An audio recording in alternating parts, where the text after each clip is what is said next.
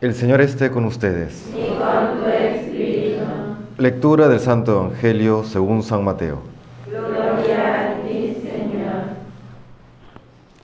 En aquel tiempo dijo Jesús a sus discípulos, Vosotros sois la sal de la tierra, pero si la sal se vuelve sosa, ¿con qué la salarán? No sirve más que para tirarla fuera y que la pise la gente. Vosotros sois la luz del mundo. No se puede ocultar una ciudad puesta en lo alto de un monte. Tampoco se enciende una lámpara para meterla debajo del celemín, sino para ponerla en un candelero y que alumbre a todos los de la casa. Alumbra así vuestra luz a los hombres, para que vean vuestras buenas obras y den gloria a vuestro Padre que está en el cielo. Palabra del Señor.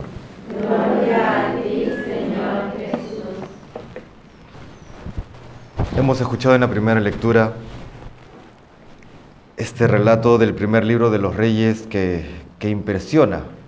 Impresiona cuando nos ponemos en medio de todo este proceso de la realización del milagro en que no se acaba la, la harina ni tampoco el aceite y mantiene bien alimentados a, a esta viuda eh, pobre. Sabemos que las viudas eran de, de la clase socioeconómica más baja en el pueblo judío, también a su hijo y al mismo profeta Elías.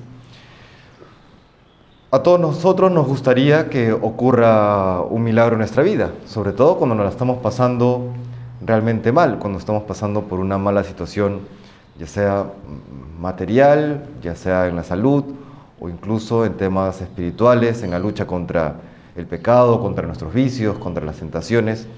Nos gustaría, nos encantaría una intervención de Dios totalmente milagrosa.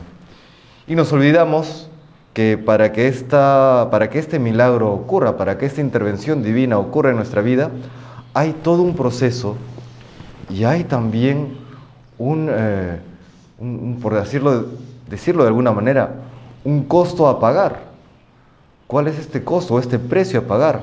Ese acto de fe que realiza esta, esta viuda.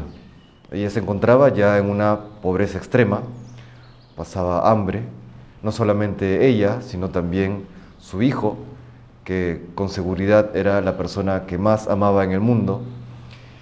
Al punto había llegado esta pobreza que ella misma le confiesa al profeta Elías que iba a ser un poco de pan, se lo iba a dar de comer a su hijo, ella también comería un poco y luego esperarían la muerte. Y en esta circunstancia de desesperanza, de desesperación, de pobreza material, viene este hombre, Elías, que dice venir eh, en nombre de Dios, le dice que postergue esta comida y que primero le dé de comer a él, sacándola de su aislamiento, sacándola de su propia eh, miseria, de su propia desesperación y desesperanza. Y al realizar ella este acto de generosidad por amor a Dios y a sus enviados, se realiza, se obra el milagro. Nos recuerda el Señor a través de esta lectura, pues que nunca hemos de sumergirnos en nuestros propios problemas, que será esa la tentación, ¿no? Sumergirnos en nuestra, en nuestra pobreza, en nuestro dolor, en nuestra soledad, en nuestra angustia. Que lo podemos experimentar, que lo podemos sentir, sí, pero que jamás hemos de consentirlo. Lo podemos sentir, sí, pero no consentir. Y así lo estemos sintiendo, ¿cuál es la respuesta que Dios eh, quiere de nosotros? Un acto de generosidad, el salir de nosotros mismos, el seguirle buscando, así sea con, con los pocos recursos, con la poca capacidad, con el poco talento que podamos tener cada uno de nosotros, pero nos invita a salir de nosotros mismos, ese acto de fe, ese acto que puede ser a veces hasta, si, si hubiese un testimonio, un testigo externo, un tercero o un cuarto en este caso, ¿no? le diría a esa mujer, pero ¿qué estás haciendo? ¿Cómo se te ocurre?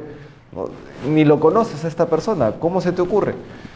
Bueno, ella realiza este acto de fe, ¿no? por amor a Dios, Señor, ya estoy en esta situación, me he despojado de todo. Si tú me pides este último despojo, esta última entrega, este último acto de generosidad, te lo doy.